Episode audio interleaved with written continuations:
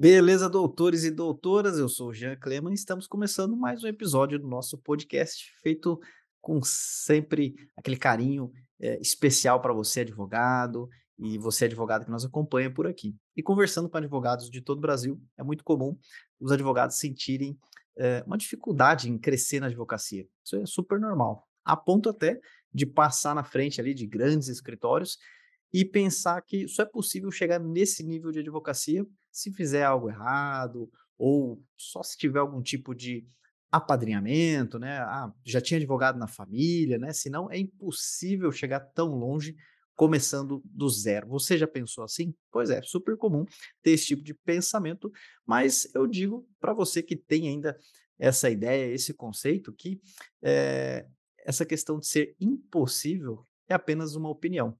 Hoje nós vamos bater um papo aqui com o Dr. Alderito Assis, que um dia já morou na rua e hoje é proprietário de três escritórios de advocacia com mais de 50 colaboradores. Sem dúvida, um bate-papo muito inspirador para todos nós e para a gente já começar, fica à vontade é, para cumprimentar os nossos ouvintes, doutor Alderito.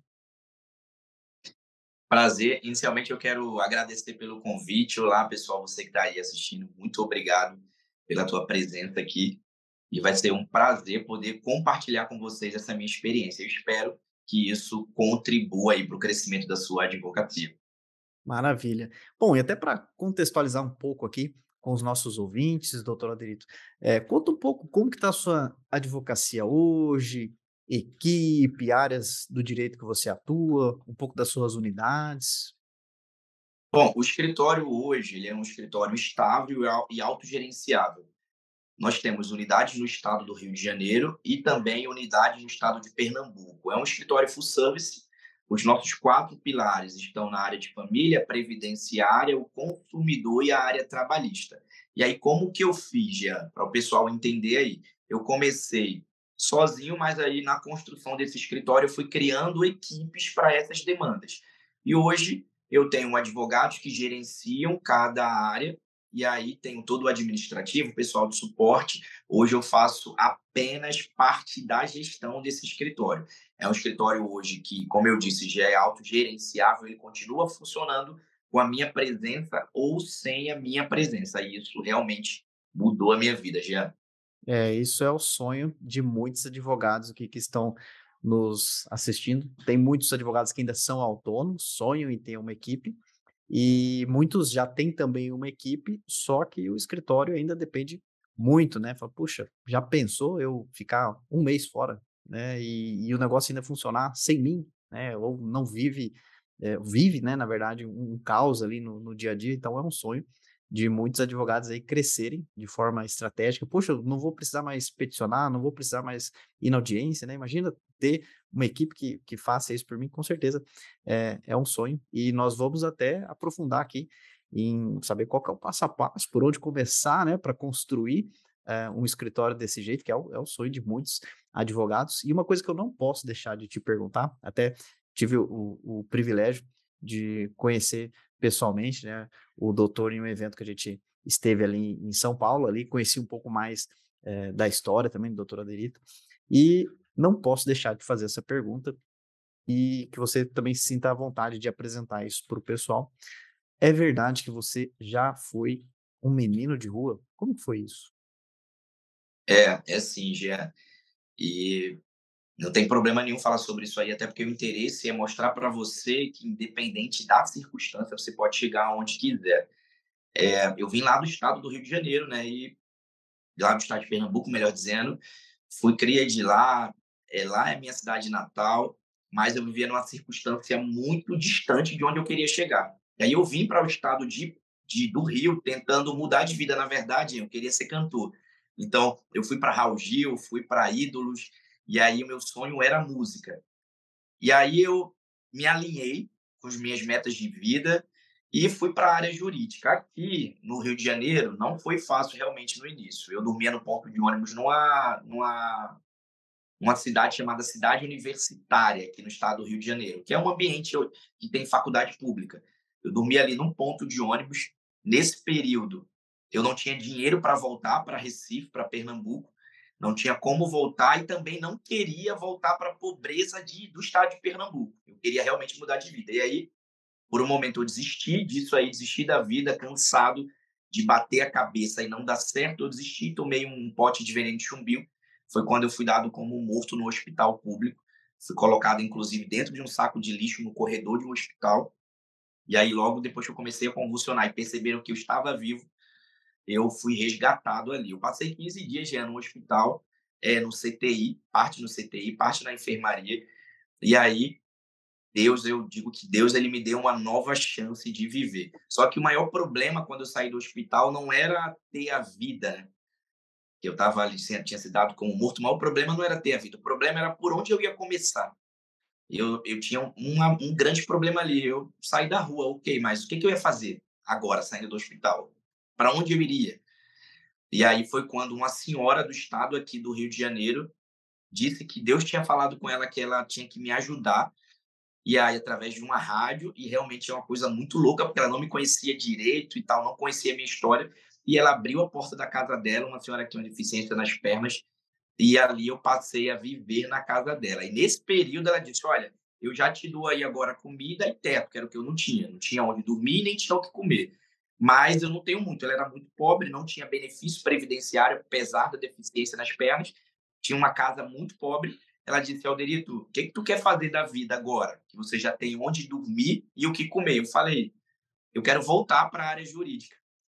Porque, Jean, com 16 anos, eu trabalhei no Tribunal Federal lá em Pernambuco. Fiz aquela prova para jovem aprendiz e fiquei de 16 a 18 anos no estado de Pernambuco, lá no Tribunal Federal, antes de mudar para o Rio com os 18 anos.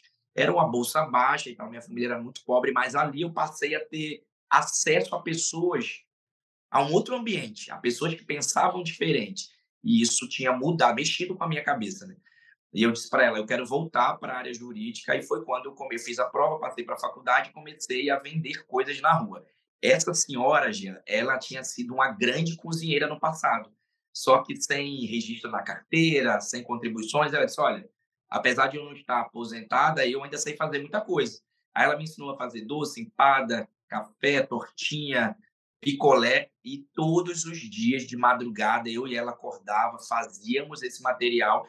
Eu pegava o ônibus, não tinha dinheiro já nem para pagar a passagem de ônibus para ir para a faculdade. E aí eu lembro que eu pedia para entrar por trás, vendia meu doce no ônibus, pagava minha passagem, passagem e chegava na sala de aula. Na sala de aula, eu estava vendendo enquanto o pessoal da manhã estava estudando. Eu estava ali no intervalo vendendo picolé, chegava a casa, pegava uma bicicleta, enchia de mais doce, mais empada e passava horas, às vezes seis, oito, dez horas pedalando, vendendo de porta em porta. E o que me fazia continuar fazendo isso é porque eu enxergava uma chance de mudar de vida. Toda vez que eu estava ali vendendo, cansado, é, eu enxergava a possibilidade da, da, da área jurídica mudar, do direito mudar a minha vida.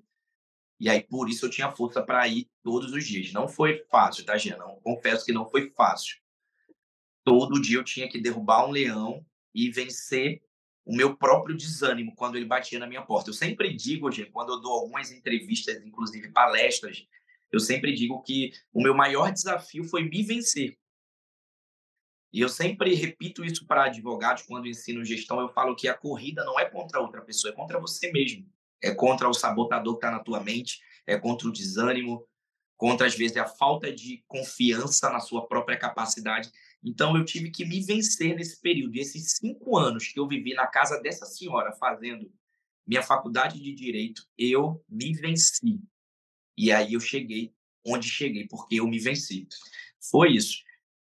É, sensacional, sensacional. E como que foi essa questão da graduação ali? Passou no OAB, pegou a carteirinha, você já iniciou com escritório próprio? Você passou por algum escritório? Como que foi depois da, da, da graduação? É, então, eu passei no OAB no oitavo período, já. Passei no OAB e já estava dando aula de direito tributário no centro do Rio de Janeiro. Indo já para o nono período, eu já dava aula de direito tributário. A minha paixão sempre foi a docência. Eu sempre fui apaixonado por lecionar e essa era a minha ideia. Só que, como eu te disse, eu vinha de uma vida muito pobre. casei, fui morar na casa dos meus, meus, meus sogros de favor, minha esposa fazendo engenharia, só ela trabalhava, então eu precisava de dinheiro. E na época, eu ainda estava terminando a faculdade, as aulas que eu dava de tributário não me ajudavam financeiramente falando. Era sem, sem recurso financeiro, eu ia lá para o centro e dava aula. E aí eu parei e decidi entrar na advocacia. Eu falei, cara, eu vou fazer o que eu já posso. Exercitar a advocacia. Concluí, entreguei minha monografia e tal, peguei minha carteirinha e fui trabalhar. Quando eu decidi fazer isso, eu fui para um escritório trabalhar para banco, trabalhar para réu. Fui para trabalhar para o Banco Itaú. Passei seis meses e aí quando eu olhei aquela realidade, gente que ganhava ali 2 mil, 2.500, eu falei, eu não quero isso para minha vida. Eu olhava gente que estava há 10 anos trabalhando e eu disse, eu não quero isso, eu não venci, eu não venci a rua, não venci o suicídio, a tentativa de suicídio, não venci de cinco anos para poder virar escravo de terno. Eu sempre usava esse termo, eu não quero ser um escravo de terno. E aí eu larguei um escritório que eu trabalhei por seis meses e fui para outro grande escritório renomado também no centro do Rio de Janeiro, acreditando que seria uma outra oportunidade. E era a mesma coisa. E aí agora eu trabalhava para o Banco Pan-Americano. E aí era a mesma loucura, escravidão, sem retorno financeiro, sem possibilidade de crescimento. E aí foi quando eu decidi aprender a trabalhar para autor. E aí eu procurei um escritório de advocacia que trabalhasse para autor, passei um período ali, inclusive, na frente desse escritório, aprendendo ali na prática. E aí, Eugênio, o interessante é que todo aquele pessoal que comprava minha tortinha, que me conheceram durante anos, começou a me procurar como advogado. Olha. E aí eu haver uma demanda. As pessoas me encontravam de terno, choravam, é muito legal isso, gente. Porque uma vez eu estava vindo de uma audiência e aí uma mulher parou do outro lado da rua e começou a chorar. E eu falei, essa mulher tá doida? Pô? Começou a chorar e olhando para mim. Eu peguei, atravessei, eu posso lhe ajudar? Vou ver se ela tá passando mal. E ela disse: Você não lembra de mim? Eu comprei muita tortinha sua. E aquela mulher começou a chorar, dizendo: Poxa, que exemplo de vida e tal. Eu quero ser sua cliente. E eu não tinha escritório. E aí eu falei: Eu vou começar com a minha advocacia mesmo, eu vou abrir meu escritório. Foi quando eu decidi abrir aqui no estado do Rio de Janeiro o primeiro escritório que tinha uma sala bem pequena. Eu trabalhava sozinho, uma sala que dava para um cliente e um recepcionista. Depois a minha esposa, que hoje é engenheira, veio trabalhar comigo e ficamos nós dois, começamos a história desse escritório sozinho, sem recurso, sem conhecimento técnico, tá, Jean? Porque eu não tinha tanto conhecimento técnico para advogar para autor, não tinha conhecimento de gestão, não tinha conhecimento de estrutura de escritório e foi uma loucura. Mas a mesma disposição que eu tive para me vencer na época da rua, eu usei ela para me vencer na época da advocacia. E isso mudou a vida financeira da minha família e a minha vida financeira. Não, incrível, incrível. É uma história de, de cinema isso aí. Né? Então, por de onde você veio, tudo que você passou, né? Conseguir ter um escritório, né? Três escritórios hoje, né? No, no, no Porsche, na estrutura que, que você tem aí, realmente é algo impressionante. E com certeza muitos dos advogados que estão nos acompanhando aqui vão querer saber como que foi esse, essa evolução ali de abrir as portas e, e aí, né? Como que foi para conseguir esses clientes? É, você acredita que é, teve a parte de, de técnicas de, de, venda, de comunicação é, ajudaram, além de saber do direito, né? O, o, que eu sempre comento, né? O saber é, vender é muito importante, né? Até a gente vai comentar um pouquinho logo mais sobre isso. E como é que foi essa evolução, contratar as, as primeiras pessoas e, e como você foi apresentado esse universo de gestão? Você foi fazendo ah, alguma capacitação também, ou foi a, a, com os erros e acertos? Como que foi um, um pouquinho dessa evolução aí? Conta pra gente. É, foi com os erros e acertos, eu não fiz nada. Na época, eu acredito que eu passei no AB em 2015, não lembro com certeza, mas acho que peguei minha OAB em 2015 ou 2016. Na época, é, eu não tinha acesso a tantas informações de cursos como tem hoje. Não sei se era falta de conhecimento, se realmente existia ou não, mas eu não conhecia curso sobre gestão, curso sobre fazer escritório acontecer, então foi na raça, pra, até porque não tinha dinheiro na época para bancar isso. Eu comecei o escritório, Jean, como eu te disse, com, com a minha esposa, e eu entendi rápido que, mais do que saber o direito, eu precisava saber vender. Eu entendi a cereja do bolo rápido. E eu descobri que eu era um excelente vendedor. Afinal de contas, eu tinha passado por uma escola de muitos anos. E eu não te contei aqui, hoje, porque é uma história muito longa, não dá para falar tudo, né? Eu comecei a minha vida de vendedor há muito tempo atrás, lá com oito anos. Eu já vendia milho em Recife. Eu já vendia milho ali, é, negociava milho, coxinha com meus avós que me criavam. Então, eu já venho dessa, dessa escola da vida há muito tempo. A chave, a virada de chave foi quando eu percebi que é até uma dica para quem está me ouvindo aí, toda a tua história de vida ela não pode ser desconsiderada. De alguma forma, ela vai influenciar o teu crescimento na advocacia. A minha história de vida me fez entender que eu precisava vender agora negócio jurídico, não mais milho, nem coxinha, nem picolé. E eu aprendi isso rápido. Eu posso te dizer que esse foi o diferencial do início do meu escritório. O meu escritório, ele eu não planejei estar com três unidades e mais de 50 colaboradores hoje. A demanda cresceu tanto que as coisas foram acontecendo. Eu vendi tanto ao ponto de ter que crescer. Então, a, o meu, a, minha, a minha ferramenta principal no escritório é o setor comercial. E aí, eu comecei a vender, vender, vender, atrair. Aí eu comecei a viver um outro problema, que é o que muitos advogados vivem hoje Lembra que eu disse que eu não queria ser escravo daqueles escritórios que trabalham com massa, que trabalham para réu e é uma loucura? Só que agora eu tinha me tornado escravo do meu próprio escritório. Eu estava agora com muito cliente, muito processo e sem tempo para minha família. Já minha esposa, eu tinha acabado de casar, estava começando já a entrar algum dinheiro, mas eu não tinha o que mais importava para ela, que era tempo de qualidade. Eu tinha acabado de adotar um filho, que é o meu primeiro, tenho três crianças. Eu adotei meu primeiro filho, Azaf, e ele veio da maternidade direto para minha casa. Já o meu primeiro ano com meu filho. Eu quase que não lembro de nada, porque eu trabalhava de manhã, de tarde, de noite, de madrugada, literalmente, tá?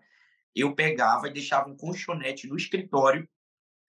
Minha esposa ia embora, depois minha esposa saiu e veio uma outra funcionária, veio ia embora e eu ficava, dormia no escritório, e ficava até uma hora da manhã trabalhando quando dava quatro, cinco horas da manhã, eu acordava e ia trabalhar de novo, porque era audiência, processo, fazer inicial, contato com o cliente, e eu estava sozinho dentro daquele mundo jurídico. Eu seja, e essa é a realidade de muitos advogados.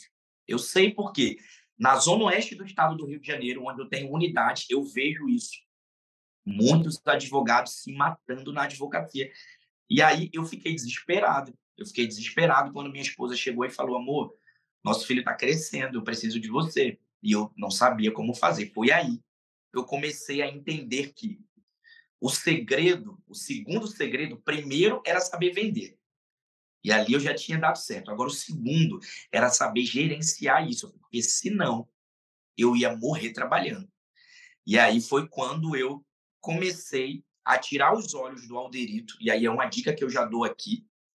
Pare de olhar somente para você, achando que você é o bom, que você é o advogado, porque você estudou cinco anos e aí você chegou onde você chegou e tal e tal, e você perde tanto tempo olhando para você que você não consegue perceber que tem gente que pode fazer melhor do que você, se você delegar, treinar, acompanhar.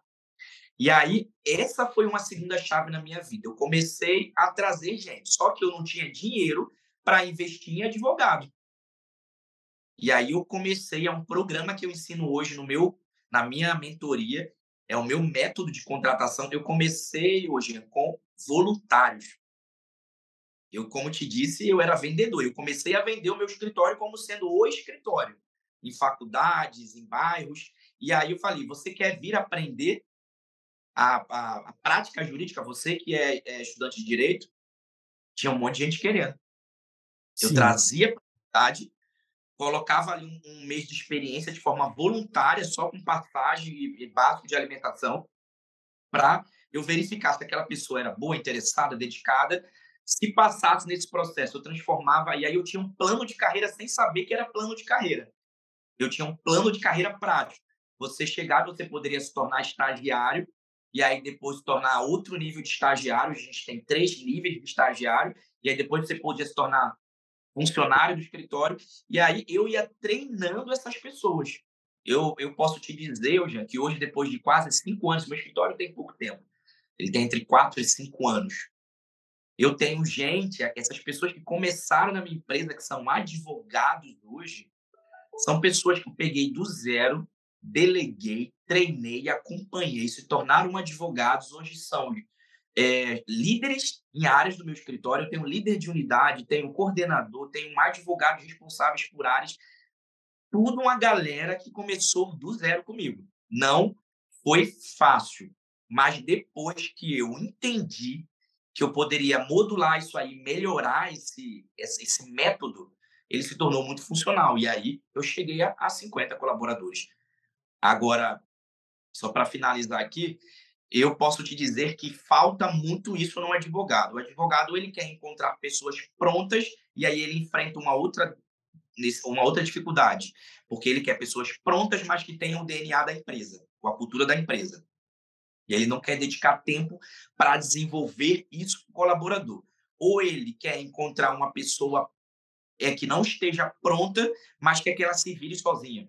Uhum. E aí ele olha para ela e diz: não é tão boa quanto eu, não faz como eu faço. Na verdade, ele só está massageando o ego dele para poder justificar a loucura e a escravidão que ele vive na advocacia. Quando Sim. você investe tempo em pessoas, isso pode mudar a tua vida. Hoje eu não faço uma petição, não faço processo e eu detesto, tá, Jean, fazer isso. Eu detesto fazer petição, detesto fazer processo, eu não faço há muito tempo.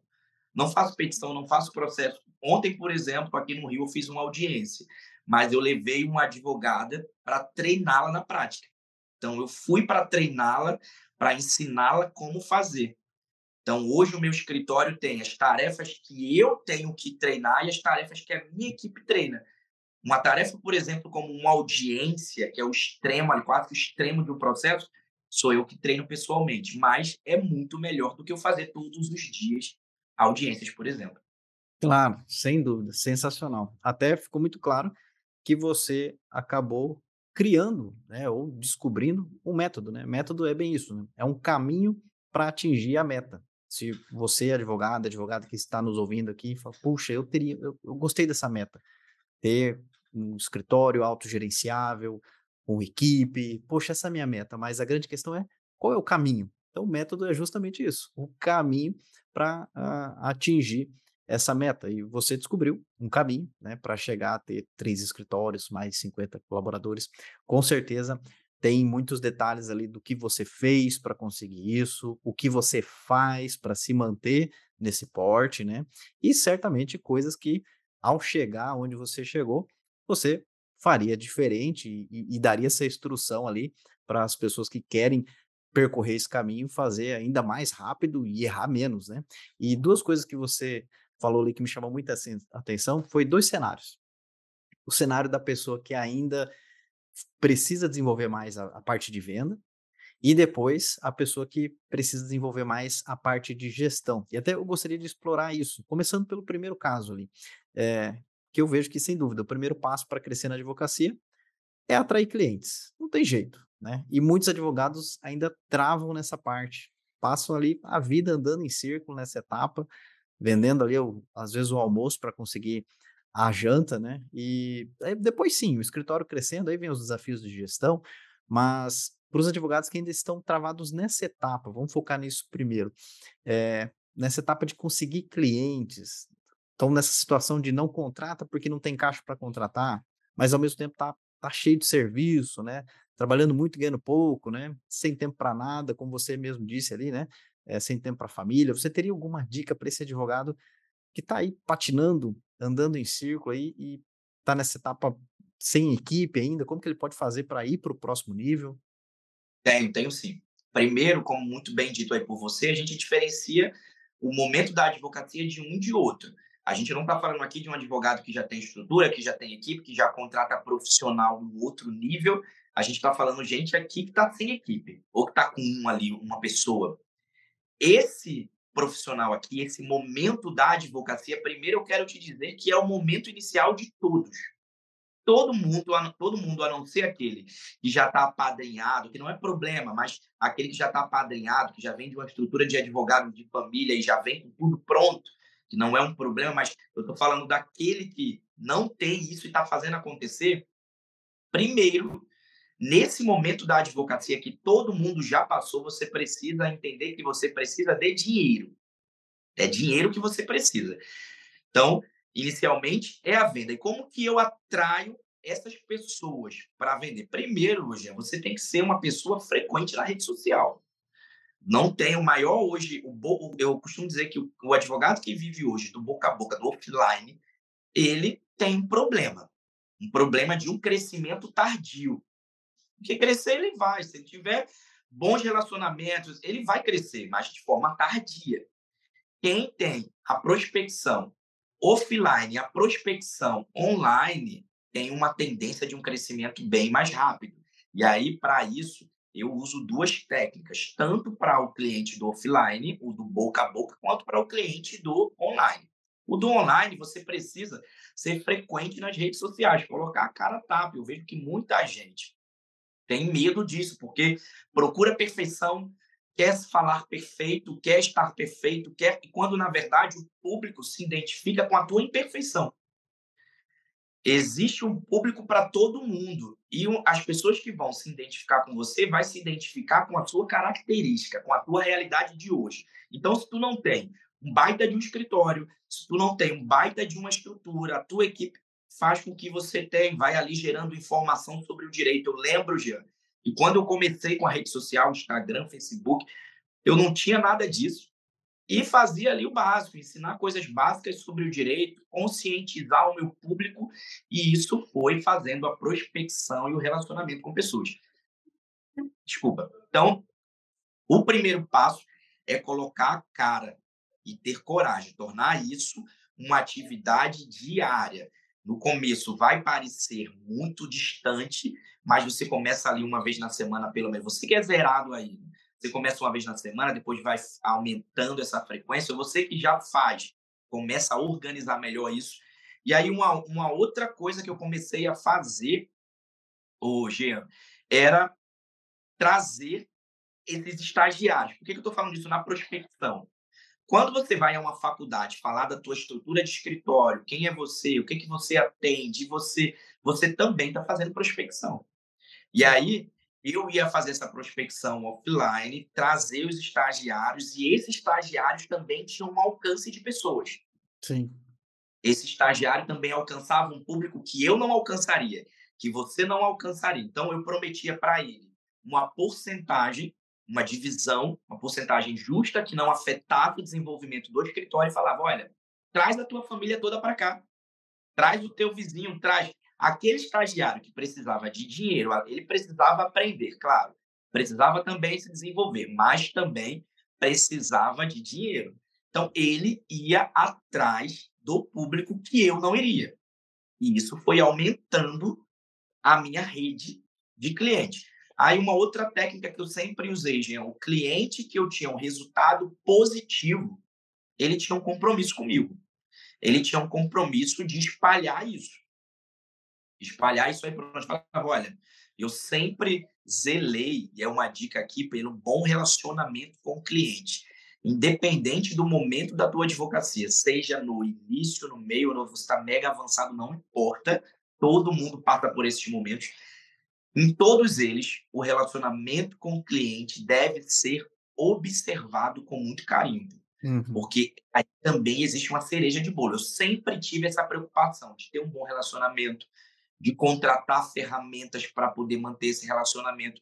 E aí, quando você desenvolve um bom relacionamento com o cliente, o cliente ele quer espalhar o teu nome por aí. Sim. Então, depois, isso foi no começo, tá, gente? Tô falando para quem está começando. Sim, com certeza por exemplo, no, no Google ADS, para quem está começando agora e não tem dinheiro para investir. Começa com a ferramenta que você tem, fazendo bem o que você tem em mãos hoje. Eu sempre disse isso, tá, hoje Eu quero até compartilhar com o pessoal aqui. A rede social hoje é um problema, porque você vê muitas pessoas e muita gente avançando, e isso vai te gerando uma cegueira e uma cegueira para tuas próprias ferramentas. Você começa a olhar as ferramentas do outro, que o outro fez e deu certo, que o outro está grande, que o outro cresceu, que o outro está tendo muito processo, e você para de olhar para as tuas ferramentas. Lembra que eu disse que a corrida é contra você e não contra o outro? Então, olhe para as ferramentas que estão tá na tua mão e faça ela da melhor maneira possível. São elas que vão te levar para um outro lugar. Comece a usá-las bem. Para de querer por exemplo, se você está zerado, você está começando agora, para de querer olhar para ali, para o máximo e começa a fazer o básico, o offline, básico. Eu, hoje, comecei com uma advocacia bem artesanal e acredito no início dessa advocacia. De uma advocacia que você cria autoridade no bairro, cria autoridade no teu Instagram, cria autoridade e não já está direto fazendo e acontecendo no Google ADS, fazendo e acontecendo que você nem sabe como gerenciar isso nem sabe como recepcionar esses clientes, nem sabe. Então, faz o básico, pelo menos, Sim. porque já vai te gerar, gerar demanda para começar para o nível 2, que é o nível de contratação. Com certeza. Não, dicas de ouro, dicas de ouro aqui para os nossos ouvintes e até avançando para essa etapa 2 ali, conseguindo mais clientes com os recursos que você tem, dando o seu melhor ali, fazendo é, com as técnicas aí que o doutor Delito comentou, com seus recursos, indo para cima, né? Mas, enfim, agora estou conseguindo mais clientes, agora o advogado não vende mais tempo, só vende tempo, agora ele começa a comprar tempo, que seria equipe, que aí não, não captou a, a ideia de compra e venda de tempo. Então, ao contrário do que ele imaginava, que talvez seria ter uma equipe, e agora é só visitar o escritório é, uma vez por mês para garantir que o pessoal está fazendo tudo certo e eu continuar levando a fama de bom advogado. Na verdade, a vida desse advogado vai se tornar um inferno muitas vezes, né? Ou o advogado é centralizador e tudo tem que revisar, tudo tem que passar por ele antes de protocolar, antes de enviar, não, e assim, ele acaba sendo o gargalo que impede o próprio escritório de crescer, ou um fato que você comentou também, ele acaba confundindo o delegar tarefa com delargar. Ele fala, ó, faz aí, sem modelo, sem procedimento, sem padrão. Ah, vai na audiência lá, né? Não, não acompanha, sem clareza do que precisa ser feito, como precisa ser feito. E aí o problema é que é, esse advogado ali que é, achava que o pior problema dele era conseguir clientes, né? Na verdade, isso aí se tornou o pior dos problemas, porque agora ele tem que gerir uma equipe, manter uma cultura forte no escritório, pessoas engajadas, padrão de qualidade, padrão de atendimento, o financeiro, né? Equilibrando ali vários vários pratos, né? É um baita desafio encontrar pessoas, desenvolver equipe, enfim, para o advogado que já está se identificando mais com esse cenário, que já está com uma equipe, mas só apagando um incêndio, vivendo um caos na advocacia, por onde que ele pode começar a arrumar a casa? Tá, vamos lá. Eu vou começar essa fase 2 contando uma história aqui bem rápida. Quando que a minha chave virou, além do filho ali que eu adotei e tal, eu estava indo numa audiência, já estressado, no gargalo, é, não tinha tempo, meu estoque tempo acabado, vivendo, apagando fogo, só problema, problema, problema, deixando dinheiro na mesa, porque quem está vivendo nesse momento de só apagar fogo está perdendo o caso, está deixando o processo fazer aniversário na mesa. Então, eu vivia esse momento. Estava indo para uma audiência, cheguei na audiência, tive um estresse na audiência e desmaiei. Saí da audiência e desmaiei aqui no estado do Rio de Janeiro. Eu estava com nível de estresse lá em cima. Quem me socorreu foi advogados daqui do estado, na, na comarca de Campo Grande, estado do Rio de Janeiro. Eu descobri quem exatamente me socorreu agora, tem uma semana, quando estava no evento para mentores lá em advogada. A advogada viu, mandou uma mensagem, falou: Foi eu te socorri. Olha. Quando você. Eu falei: Caramba, eu não sabia quem tinha sido. E aí, o pessoal da UAB foi para o hospital e tal, e a médica o seguinte: já a médica me falou: Olha, você, isso é estresse ou você resolve isso, ou você vai ter problema grave de saúde. Olhei para aquilo ali e falei, cara, eu não posso viver dessa forma mágica. E aí eu já tinha, como o Jean disse, já tinha cliente, já sabia vender, agora tinha que aprender a gerenciar. E como que começa? Como que começa? Primeiro, primeiro, é conscientização desse teu momento. Primeiro passo é ter consciência desse momento. Sabe que eu digo isso, Jean? Eu tenho muitos mentoreados que me procuram querendo a minha mentoria e tal, e ele não entende que momento ele está vivendo. Ele está usando uma capa de que eu tô bem pra caramba, tá tudo certo, tá tudo não sei o quê. E quando você começa a tocar nesses pontos, ele não quer nem mais falar. Só que a rua, e eu posso dizer isso porque é a minha experiência, a rua, o tempo que eu fiquei na rua sem ter o que comer, dormindo no, no ponto de ônibus, sem ter o que vestir, eu aprendi a ter humildade.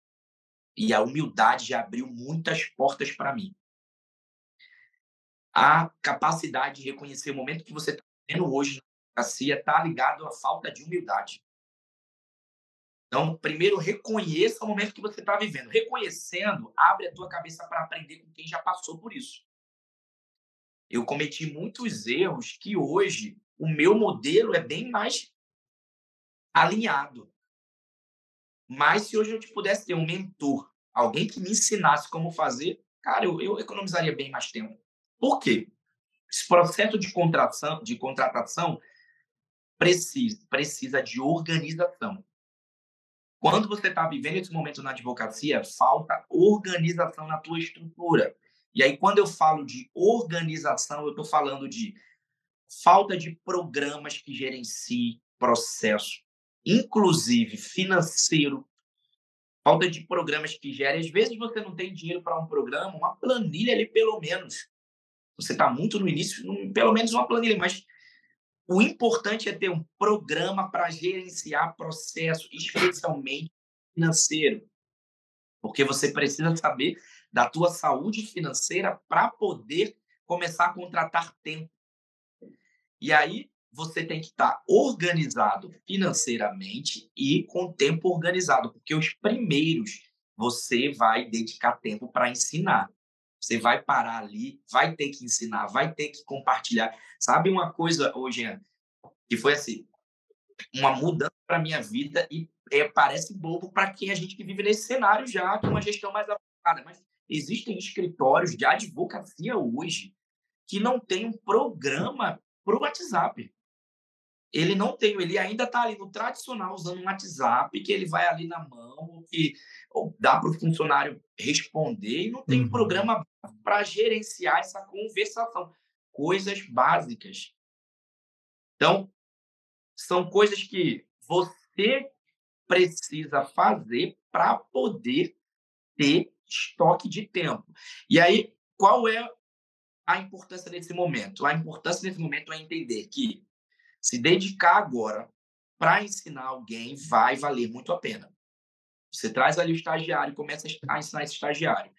Pô, Derito, mas eu vivo numa loucura. Como que eu ainda vou parar para poder fazer isso? Na verdade, você está investindo tempo num produto que você não tem hoje, que é a liberdade. Você está investindo tempo para ter liberdade.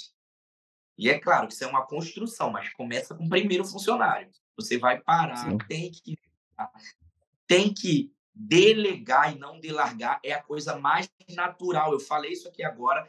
Tem muita gente que contrata, delarga, manda se virar, recebe o resultado negativo e sacia o ego dizendo que falei é porque não tem gente boa no mercado.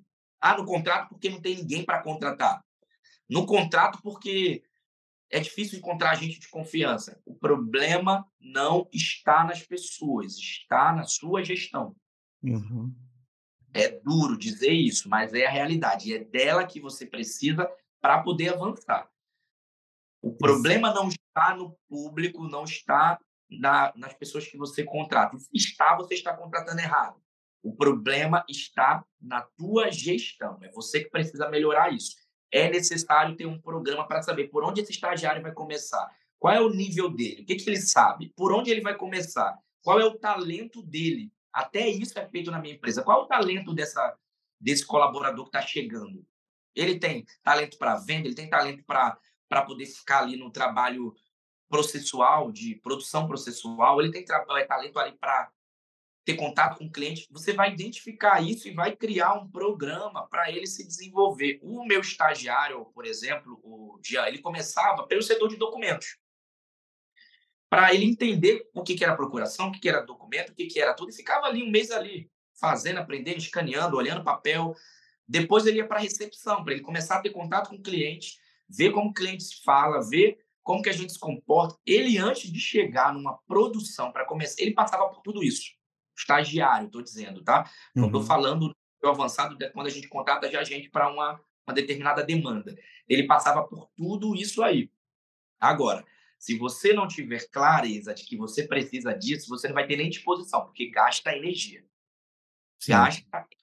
Só que o diferencial é, depois que você treinar o primeiro, o segundo, o terceiro, presta atenção, o estagiário 3, o estagiário mais antigo, vamos refazer esse cálculo aqui.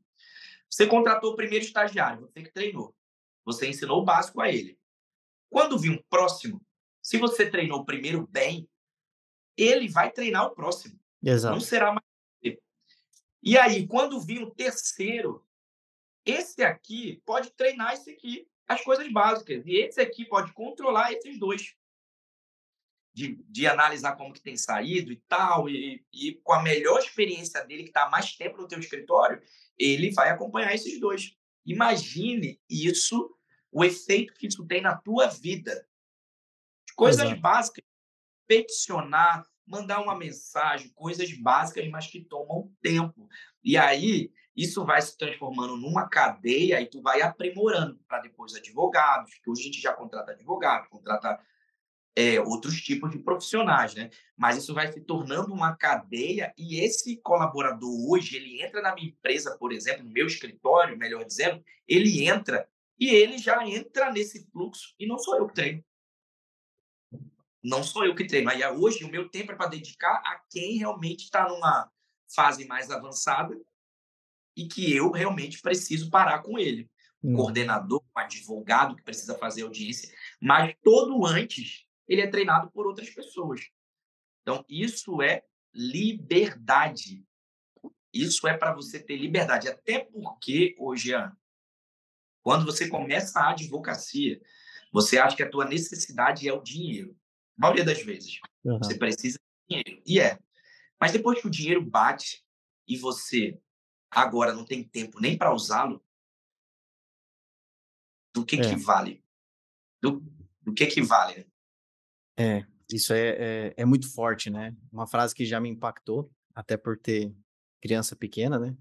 É, até a frase do Marcelo Germano, um grande empreendedor. Ele fala que o que ele mais vê por aí são crianças órfãos de pais vivos, né?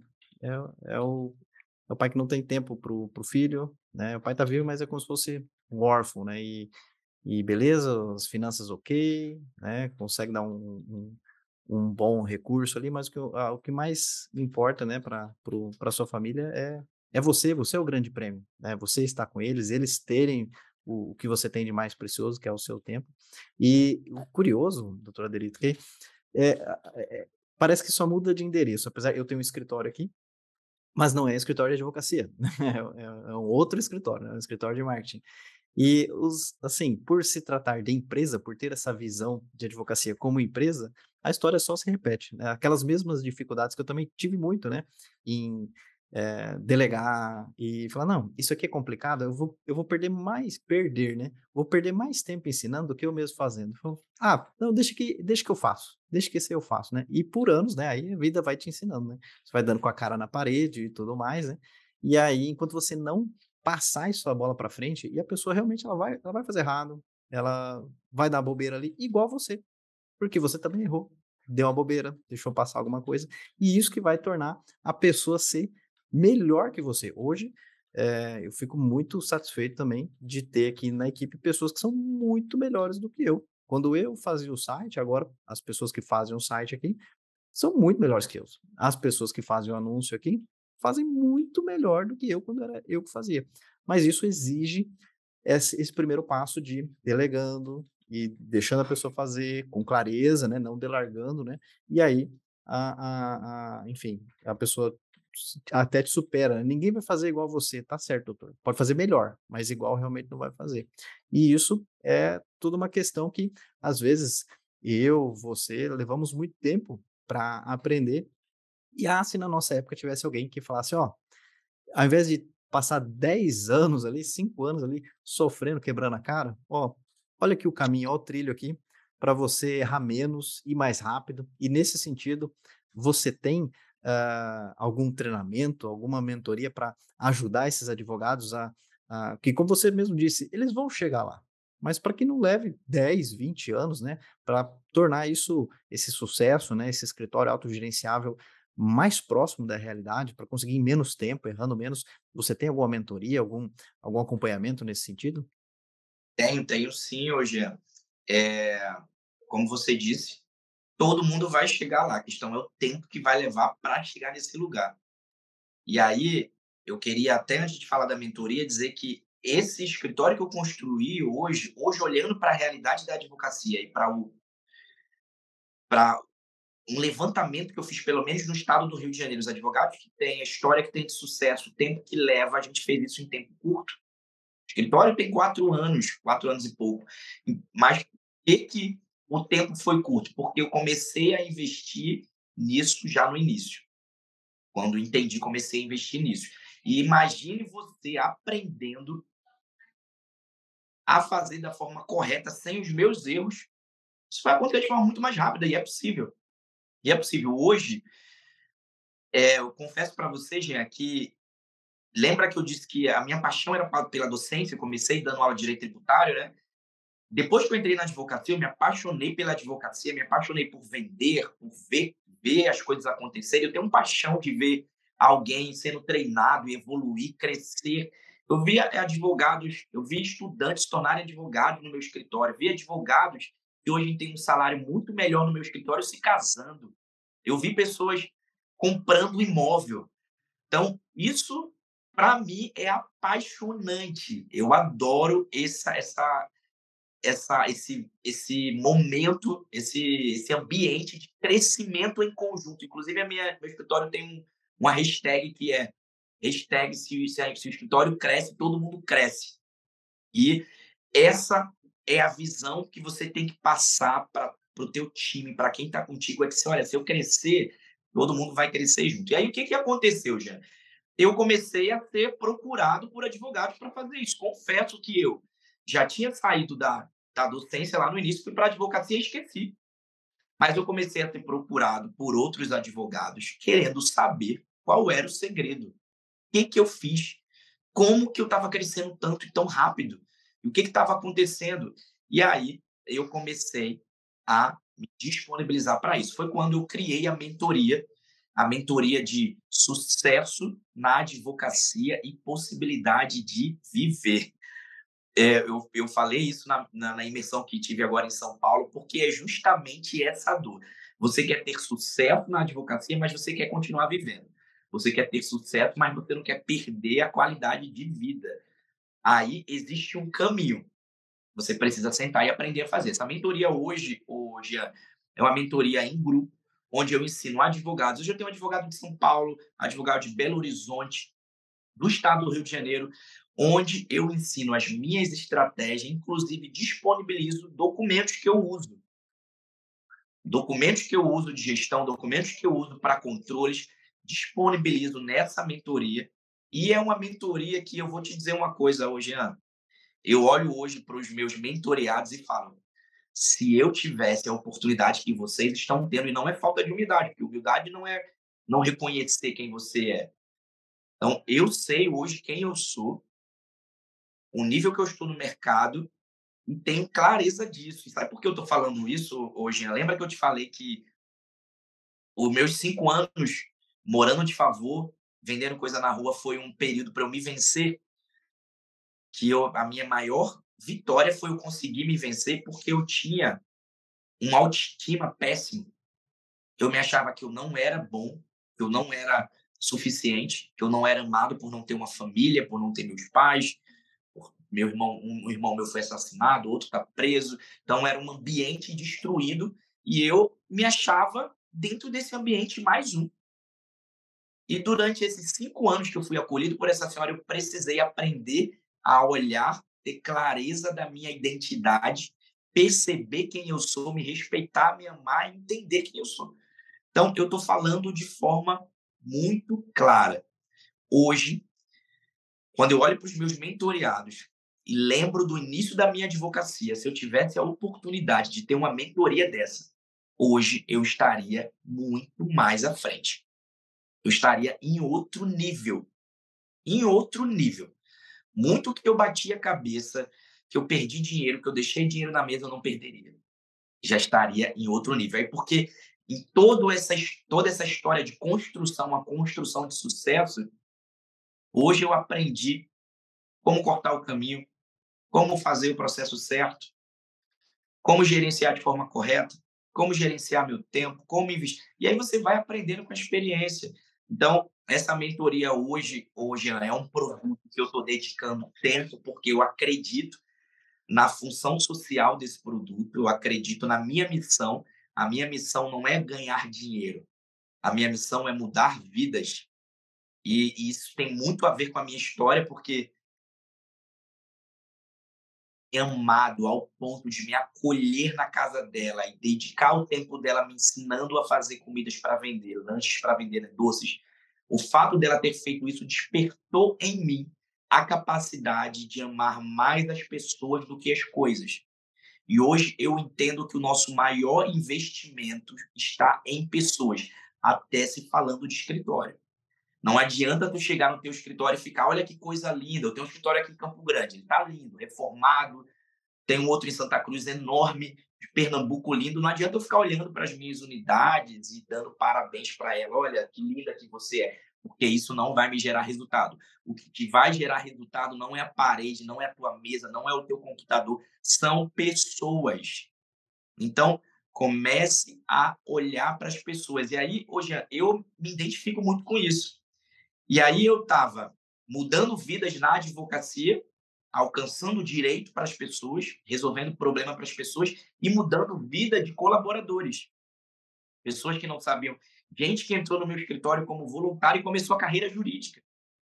Então, agora eu pensei, como que eu vou continuar essa minha missão de vida de ajudar pessoas, de mudar a vida de pessoas, contribuindo com o que eu sei. E agora meu escritório funciona, o dinheiro não é mais o problema. Hoje eu tenho três filhos, minha esposa é engenheira, está fazendo psicologia hoje, tenho meus imóveis, tenho onde dormir, onde não tinha mais, tenho e, e graças a Deus mais de um. E aí eu vi que isso não era tudo. Não era tudo. E agora isso precisa ter uma função para mim e alcançar uma missão para poder fazer sentido. E aí eu comecei a abrir as minhas portas para poder ensinar outros advogados a fazerem acontecer como eu fiz. E aí não importa se você vem debaixo de uma vida carente, de que não teve uma estrutura familiar, não importa se você teve. Essa não é a questão. A questão é o quanto você quer mudar essa realidade que você vive hoje. Essa é a questão. Se você quiser, na minha mentoria, e eu estou aqui vendendo peixe mesmo, tá, Jean? Porque é importante para você que quer avançar. Ou você, onde eu até postei na minha rede social, já, porque tem muita gente que procura, doutor, poxa, estou vendo gente com resultado e não sei o que, quero a tua mentoria, qual é o segredo? Fala, olha, não tem fórmula mágica. É sentar, aprender e mãos à obra, trabalhar. Eu não acredito nesse método de que você ficar, vai ficar rico sem trabalho. Tu vai ficar rico trabalho na praia. Não acredito nisso, tá? Não estou dizendo que está errado ou certo. Aqui eu acredito no meu método. Trabalho duro, é uma construção, mas é tudo que é construído é um após o outro, tijolo, outro tijolo, outro tijolo. Então existe um processo de construção para chegar onde eu cheguei hoje, de ter liberdade, dinheiro, autoridade.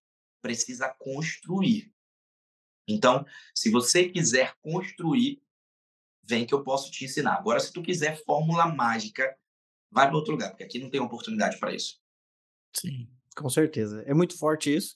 E, e até muitos advogados ali acabam confundindo, sempre falo isso, né? Eles confundem o, o trabalho duro com um trabalho burro.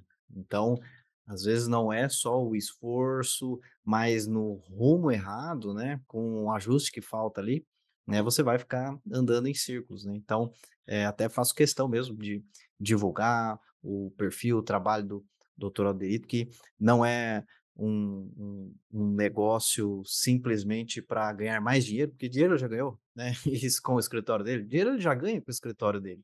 Isso é um propósito, né? E também está alinhado com o nosso propósito, que é ajudar os advogados, permitir que os advogados vivam e vivam bem da advocacia, né? Quantos advogados a gente vê que teve que abandonar, desistiu, desanimou da advocacia porque bateu ali com a cara na parede, não conseguiu avançar. É o nosso propósito aqui também, a nossa missão do nosso escritório, é o propósito também do doutor Aderito, por isso que tem muito é, sinergia, a gente está falando sobre isso, né, ajudando você, advogado, você, advogado que nos encontra, e vamos deixar aqui para o pessoal te encontrar é, através de uma rede social, através do Instagram, como que o pessoal pode te encontrar para caminhar contigo, doutor Aderito? Olha, Alderito só deve ter um. Sim. Pensa Joga lá o Delito Assis no Instagram, no canal do YouTube, no Facebook, no Google, que você vai encontrar esse rapaz careca aqui. Porque São Paulo, uma vez eu encontrei uma Alderita. Olha.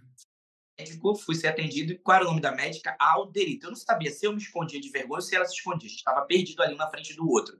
Então, não tem muitos.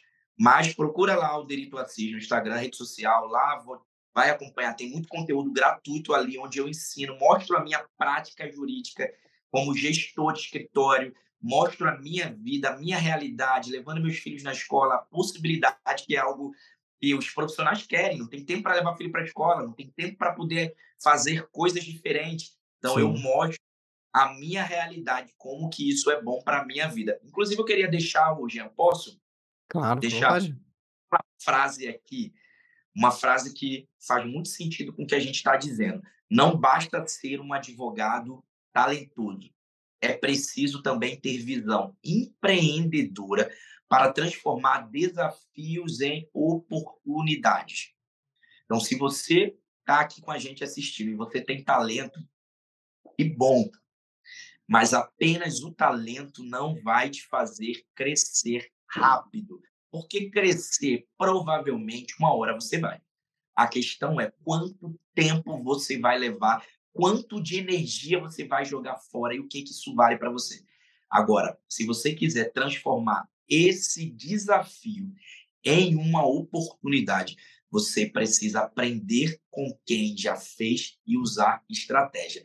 Não trabalhe de forma burra, se gastando, porque a vida é uma só e a gente não pode perder tempo. E vou te falar, apesar de muitos escritórios com sucesso, eu tenho certeza que onde você mora, na tua região, ainda é carente de um escritório que chegue, chegue para fazer acontecer e realmente crie destaque, crie autoridade e você pode se tornar esse advogado. É isso aí, Jean. É isso aí. É, o resultado que você ainda não tem é pelo conhecimento que você ainda não tem. Então, que bom, como o doutor Alderito comentou, que bom que você é talentoso, que você é bom tecnicamente, mas isso não é suficiente. Né? Para ter uma advocacia autogerenciável, não é só o conhecimento do direito. Você precisa de outros conhecimentos de negócios, de vendas, de gestão, de posicionamento, de liderança, de equipe, de, enfim, conhecimentos que provavelmente você ainda não tem, e é por isso que você não tem o resultado que o doutor Derito tem. O bom é que ele tem um método, tem um caminho, e ele compartilha, está disposto a compartilhar isso contigo. Então, fica o convite. Depois a gente deixa aqui na descrição desse episódio o link ali para encontrar até com mais facilidade, apesar que não vai ter erro nenhum, né? É, mas a gente, para facilitar, deixa ali o link para você, é, nosso ouvinte, é, conhecer um pouco mais do trabalho e acompanhar, seguir também, né, o, o doutor Alderito. E caminhando já para o nosso final, é, tem alguma consideração final, doutor Alderito, que você deixaria, gostaria de deixar? Algum recado final para o pessoal? Tenho, tenho sim. É, a minha história de superação é para mostrar para você que não importa quanto quão difícil seja o teu começo, mas dizer que com determinação, perseverança e muita fé e trabalho duro é possível alcançar qualquer coisa. Se eu sair de um ponto de ônibus, de um saco de lixo dado como morto depois de um suicídio por não acreditar em mim, cheguei onde cheguei hoje, você aprendendo a fazer de forma certa pode chegar a qualquer lugar. Não se limite. É, isso aí, muito forte. E tenho certeza que esse bate-papo aí foi muito inspirador para muitos advogados aqui que estão nos acompanhando. E já, em respeito ao nosso tempo, estou de olho no horário aqui, é, já vou caminhar para o final e aqui a gente encerra sempre com uma perguntinha é, padrão e pega muitos convidados de surpresa, não tem a ver com o tema, mas estando preparado ou não, aí vai. Se você pudesse voltar no tempo e pudesse enviar uma mensagem lá para o Alderito ainda criança, o que você falaria?